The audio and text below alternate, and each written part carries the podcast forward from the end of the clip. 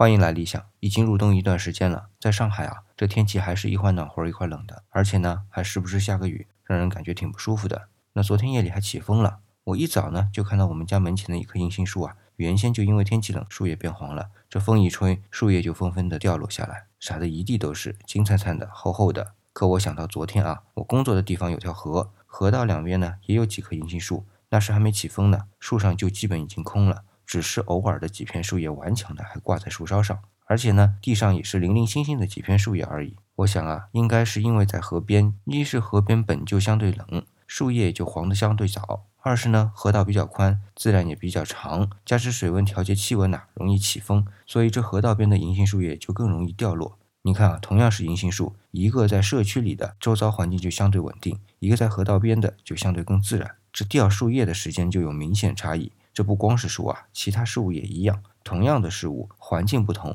其状态就可能完全不同。